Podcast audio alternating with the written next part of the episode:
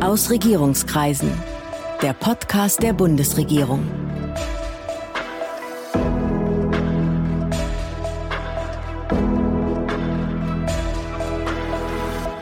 Hallo, willkommen zu Aus Regierungskreisen, dem Podcast der Bundesregierung. Ich bin Sven Siebert und ich bin Gastgeber dieses Podcasts. Heute geht es um den bevorstehenden G7-Gipfel in Deutschland und dazu habe ich Johannes Dimroth zu Gast. Er ist stellvertretender Chef des Bundespresseamts. Guten Tag, Herr Dimroth. Hallo, Herr Siebert. Eins vorweg, ein Disclaimer sozusagen. Das BPA, das Bundespresseamt, ist Auftraggeber dieses Podcasts und zum ersten Mal ist das BPA zu Gast im eigenen Podcast. Herr Dimroth, wir haben ja hier immer Ministerien und Bundesbehörden zu Gast. Das Bundespresseamt ist ja auch eine Bundesbehörde. Aber vielleicht sollten wir noch mal klären, wofür es gut ist. Was macht das BPA, außer Podcasts zu produzieren?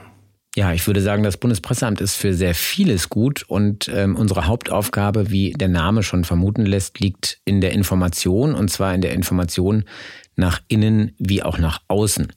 Nach innen informieren wir die Entscheidungsträger innerhalb der Bundesregierung, aber beispielsweise auch den Bundespräsidenten über die Medienlage. Wir beobachten also sehr aufmerksam 24 Stunden, sieben Tage die Woche, was medial passiert und äh, beschränken uns dabei auch nicht nur auf sogenannte klassische Medien wie Zeitung oder Fernsehen oder Rundfunk, sondern beobachten mehr und mehr auch, was in Blogs und sozialen Medien los ist, werten das aus und äh, stellen diese Auswertung eben in Echtzeit den äh, Entscheidungsträgern zur Verfügung. Früher hätte man gesagt, sie machen Pressespiegel.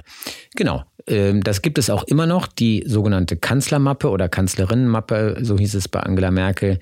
Da werden tatsächlich die wichtigsten Artikel aus großen Tageszeitungen zusammengefasst und äh, allmorgendlich vorgelegt. Aber wie ich gerade schon gesagt habe, hat sich die Medienlandschaft ja so sehr verändert, dass das deutlich zu kurz gesprungen wäre, wenn wir uns nur das anschauten. Und deswegen schauen wir auch sehr aufmerksam in die sozialen Medien und in bestimmte Blogs beispielsweise. Das ist die Information nach, nach innen. innen. Genau. Genau, und dazu gehört auch noch das Thema Meinungsforschung. Wir äh, beauftragen regelmäßig Meinungsforschungsinstitute mit bestimmten äh, demoskopischen Erhebungen, um eben auch ein Gefühl dafür zu bekommen, was die Bevölkerung zu bestimmten politischen Fragen denkt. Und diese Ergebnisse, die wir da generieren, die stellen wir dann auch der Öffentlichkeit zur Verfügung. Also das ist das Informieren nach innen und das Informieren nach außen richtet sich einmal an die Multiplikatoren, die Journalistinnen und Journalisten, die wir ähm, dreimal in der Woche im Rahmen der Regierungspressekonferenz da sind wir zu Gast bei der Bundespressekonferenz über die Regierungsarbeit informieren, uns den Fragen stellen der Journalistinnen und Journalisten, die diese Veranstaltung ja organisieren. Wir sind da als Bundesregierung zu Gast. Da sitzt jetzt zum Beispiel Ihr Chef, der Chef des Bundespresseamtes, der Regierungssprecher Steffen Hebestreit. Genau, der sitzt da montags, mittwochs und freitags, wenn nicht einer seiner Stellvertreter oder seine Stellvertreterin dort sitzen und stellt sich, wie gesagt, den kritischen Fragen der Korrespondenten hier aus Berlin, die über die Regierungspolitik berichten und ist dort auch äh, eben als Gast der Tagesordnung und dem Fragebedarf der Journalistinnen und Journalisten ausgesetzt. Daneben informieren wir aber auch die breite Öffentlichkeit über verschiedenste Kanäle, über äh, unsere Website bundesregierung.de. Wir sind inzwischen auch auf einer Reihe von sozialen Plattformen unterwegs. Instagram ist ein sehr erfolgreicher Kanal des Bundeskanzlers. Auch Facebook beispielsweise wird von uns sehr aktiv bespielt, weil wir der Auffassung sind, dass wir da hingehen müssen, wo eben die Menschen ohnehin sich aufhalten und nach Informationen suchen.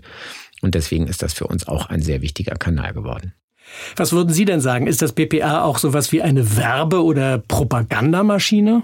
Wir sind ähm, vom Bundesverfassungsgericht durch eine Leitentscheidung äh, sehr klar bei dieser Frage. Einerseits ist es so, dass das Bundesverfassungsgericht gesagt hat, dass Öffentlichkeitsarbeit der Regierung, der Bundesregierung in dem Fall, verfassungsrechtlich geboten sei. Das heißt, wir haben einen klaren verfassungsrechtlichen Auftrag, über die Politik der Bundesregierung zu unterrichten, damit die Menschen äh, sich letztlich aufgrund einer objektiven ähm, Berichterstattung über das, was die Regierung tut, eine eigene Meinung bilden können. Und da steckt auch schon der Kern der Antwort auf Ihre Frage drin. Wir sind natürlich relativ äh, stark ähm, gebunden, was eben die Frage der Objektivität und auch der Nüchternheit in der Tonlage anbetrifft. Es geht also wenig darum, ähm, hier stark werbend tätig zu werden, sondern es geht vor allem darum, zu beschreiben, was ist, Was wir auch tun, ist gelegentlich über bestimmte Kampagnen Öffentlichkeitsarbeit zu betreiben. Da kann ich gerne als Beispiel nennen äh, die Corona-Warn-App, die wir sehr stark tatsächlich beworben haben. Also das war eher ein werbendes Tun.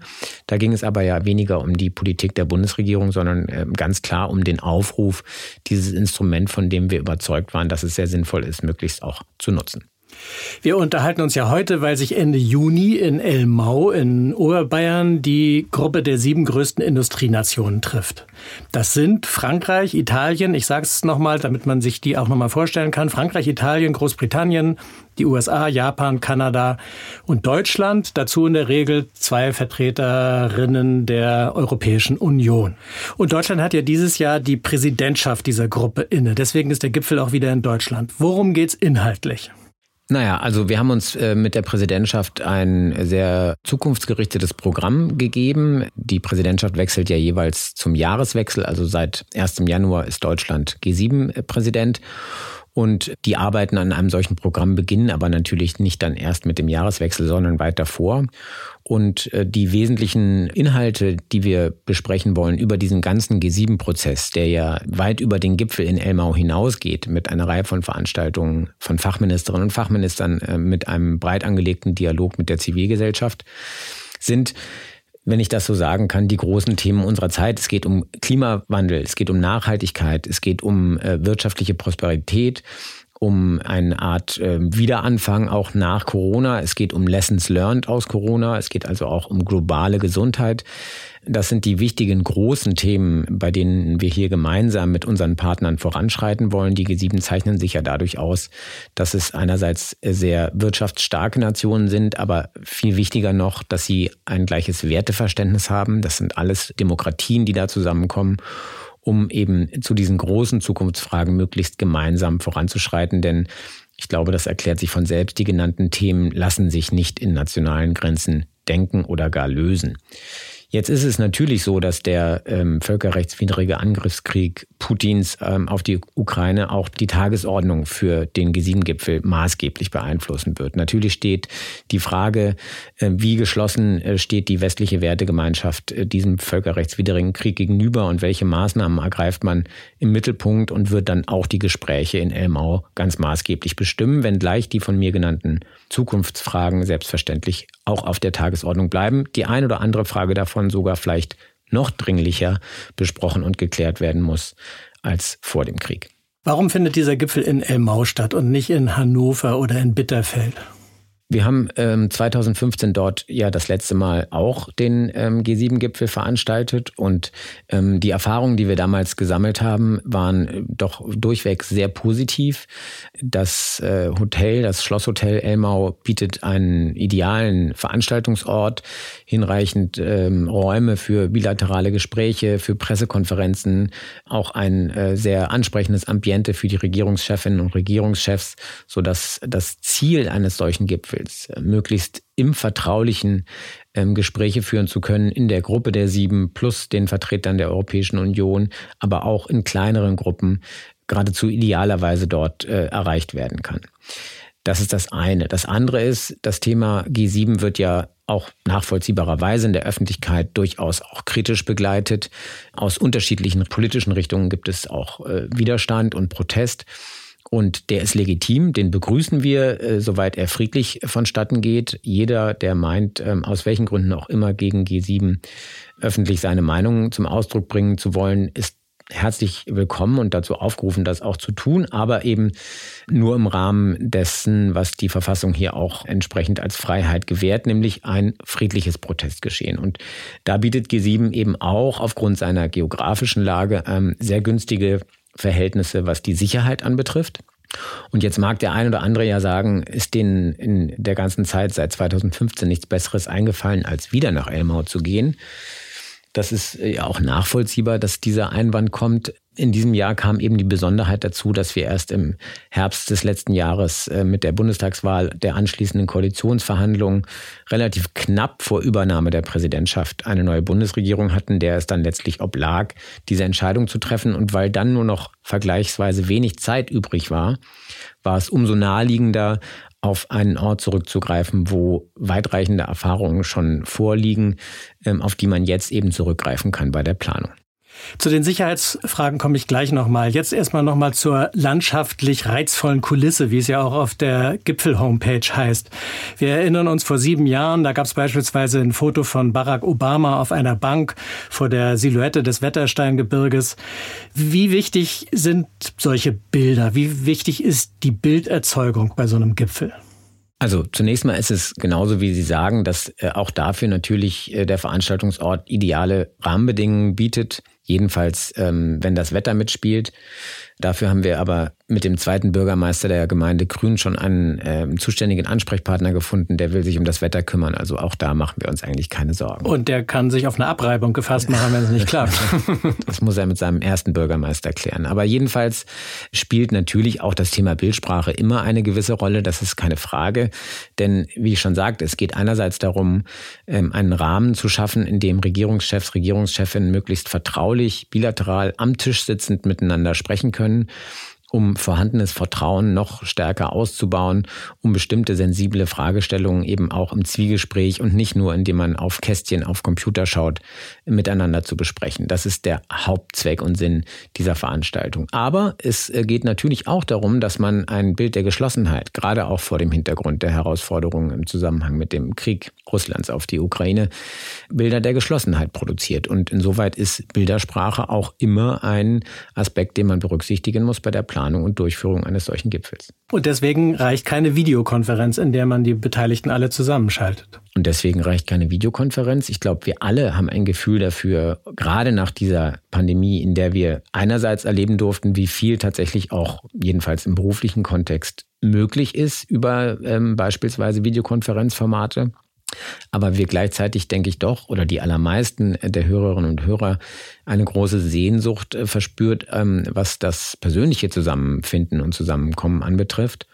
Und ich denke, es ist fast selbsterklärend, dass eben in einem persönlichen Gespräch, bei einer persönlichen Begegnung, auch mal vielleicht spontan ein bilaterales Gespräch, Dinge in einer ganz anderen Vertraulichkeit besprochen werden können als über solche Videokonferenzformate.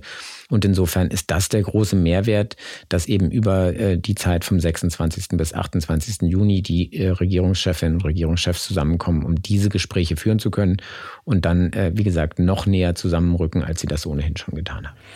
2020, vor zwei Jahren, ähm, fiel der Gipfel in den USA wegen Covid aus. Ähm, Im vergangenen Jahr fand er in Cornwall in England statt, war aber natürlich sozusagen auch immer noch stark beherrscht, nicht nur durch das Covid-Thema, sondern auch durch Abstandsregeln, Testvorschriften, beschränkten Zugang und so weiter. Kann man sagen, das ist jetzt der erste nachpandemische Gipfel ähm, in diesem Format oder steckt da immer noch sehr viel Corona in der Organisation? Naja, also einerseits hatte ich schon gesagt, dass inhaltlich das Thema Pandemie sicher eine Rolle spielen wird. Und zwar ähm, sowohl was das laufende Pandemiegeschehen anbetrifft, als erst recht sowas wie ein Erfahrungsaustausch zu den Erfahrungen, die wir alle gemeinsam jetzt in den letzten zweieinhalb Jahren gemacht haben mit dem Thema.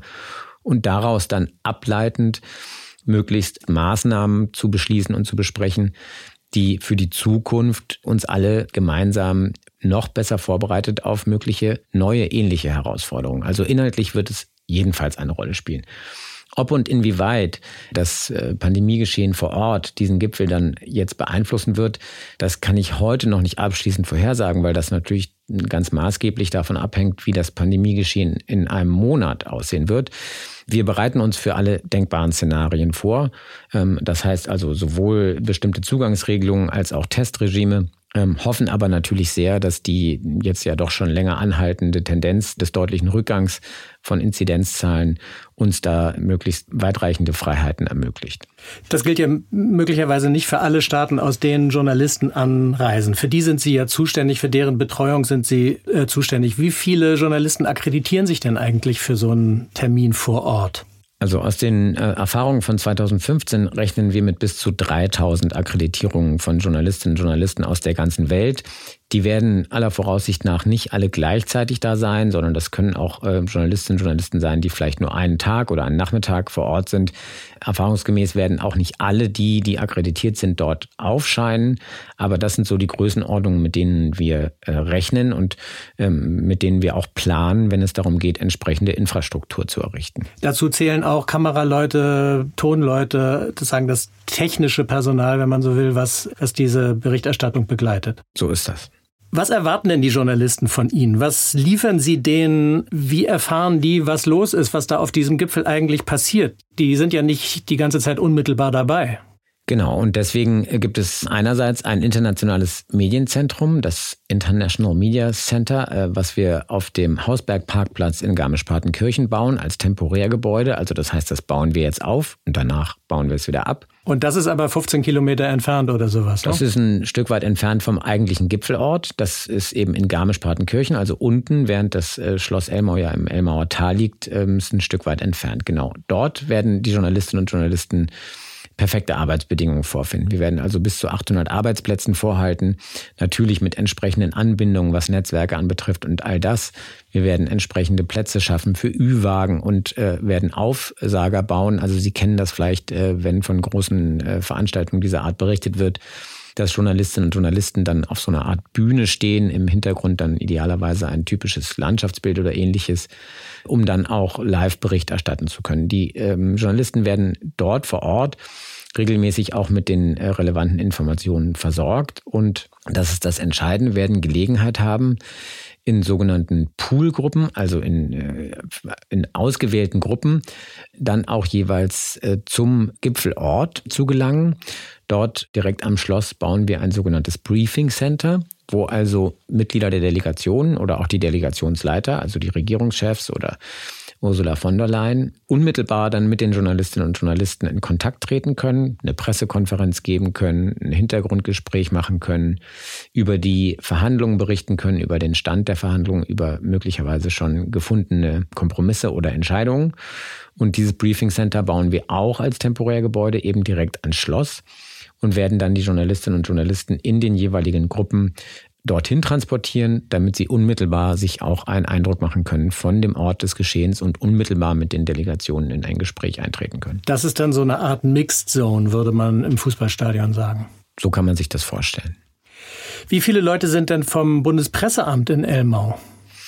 Wir werden in der Gipfelzeit dann über 100 äh, Kolleginnen und Kollegen äh, vor Ort sein, weil wir dann tatsächlich den gesamten Betrieb äh, dieser beiden Einrichtungen, also sowohl des Internationalen Medienzentrums als auch des Briefing Centers in Eigenregie durchführen werden. Es werden eine Reihe von Kolleginnen und Kollegen dann auch für die Journalisten unmittelbar vor Ort als Ansprechpartner zur Verfügung stehen, sowohl was inhaltliche Fragen anbetrifft, aber vor allem auch was organisatorische Fragen anbetrifft. Ich selbst werde auch vor Ort sein und wie gesagt auch eine Reihe von Kolleginnen und Kollegen. Sie nannten vorhin schon mal die Sicherheitsaspekte, die mit so einem Riesengipfel verbunden sind. Als der letzte Elmauer Gipfel war vor sieben Jahren, bin ich zufällig selbst auf einer Fahrradtour ähm, dort vorbeigekommen und man konnte feststellen, dass praktisch an jeder Kreuzung äh, Polizeiautos stehen, dass viele Straßen gesperrt sind, dass sogar Wanderwege ähm, gesperrt sind und Alpenvereinshütten. Ist es diesmal wieder so? Was bedeutet so ein Gipfel für die Leute, die da wohnen und auch für ihre Besucher natürlich? Ja, also auch dieses Mal wird es nicht ohne sehr weitreichende Sicherheitsvorkehrungen gehen. Das ist völlig klar.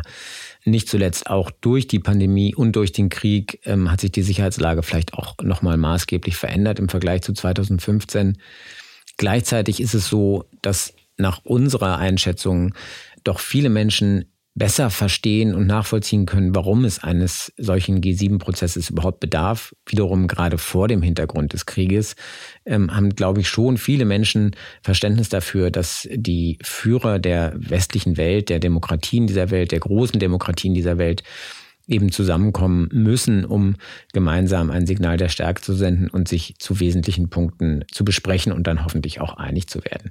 Also insoweit, was so diese Grundstimmung anbetrifft, sind wir eigentlich ganz guter Hoffnung, dass, ähm, dass viele Menschen vielleicht bereit sind, das äh, zu verstehen und dann auch dementsprechend zu akzeptieren. Dennoch wird es vor Ort wieder Einschränkungen geben, insbesondere um die Gipfeltage herum selbst. Das ist äh, nicht zu vermeiden. Da kann ich auch nur jeden, ähm, den das betrifft, um Verständnis bitten. Ich weiß, dass die Sicherheitsbehörden Bayerns, die ja äh, Hauptverantwortung tragen, was das anbetrifft, äh, tatsächlich dann nur das Nötige tun, aber auch das Nötige wird teilweise nicht ohne Einschränkungen für die Bevölkerung vor Ort ablaufen und äh, dementsprechend ähm, kann man da nur um Verständnis bitten. Was bedeutet das denn für die Touristen und für die Gastronomen? Ist das nicht eine unheimliche Belastung? Also die wunderschöne Region rund um die Zugspitze bietet, glaube ich, so viel Gelegenheit, ähm, sich da in freier Natur zu bewegen, dass das auch in diesen Tagen möglich sein wird, ohne dass man jetzt unmittelbar vom Gipfelgeschehen beeinträchtigt wird. Aber selbstverständlich, äh, ich sagte das bereits, wird es nicht ohne Einschränkungen gehen und davon können dann auch Touristinnen und Touristen betroffen sein. Für die Region selbst und für diejenigen, die dort vom Tourismus leben, gibt der Gipfel aber natürlich auch einmal die Chance, dass ähm, die Bilder aus der Region in die ganze Welt gehen und viele Menschen erkennen werden, wie schön es da ist und vielleicht dann auch Lust bekommen, selbst mal hinzufahren. Das ist das eine. Und ich sagte gerade, wie viele Menschen allein vom Bundespresseamt in der Zeit äh, in der Region sein werden. Das gilt natürlich in einem Vielfachen für beispielsweise Polizeibeamtinnen und Beamten, die auch jetzt schon äh, da vor Ort sind und eben nicht dort wohnen. Das heißt, die müssen also jetzt auch in der Ferienwohnung sein oder in einem Hotel. Die müssen natürlich auch Abendessen, Frühstück und Mittagessen. Die werden vielleicht auch Mitbringsel kaufen für ihre Angehörigen zu Hause.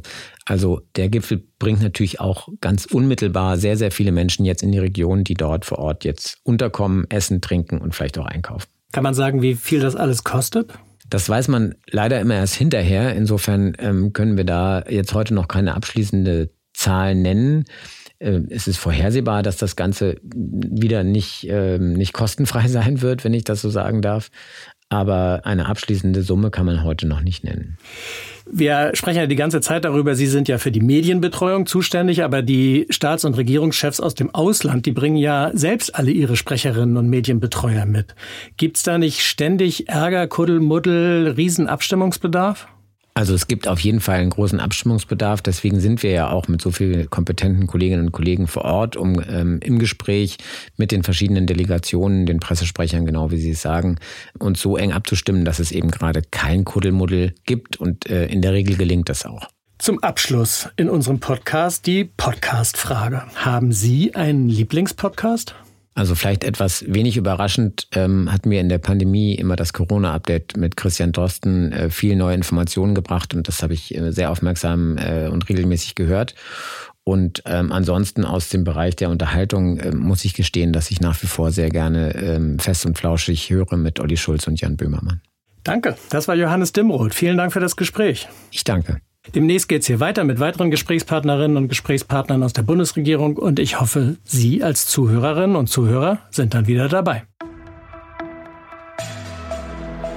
Das war Aus Regierungskreisen, der Podcast der Bundesregierung.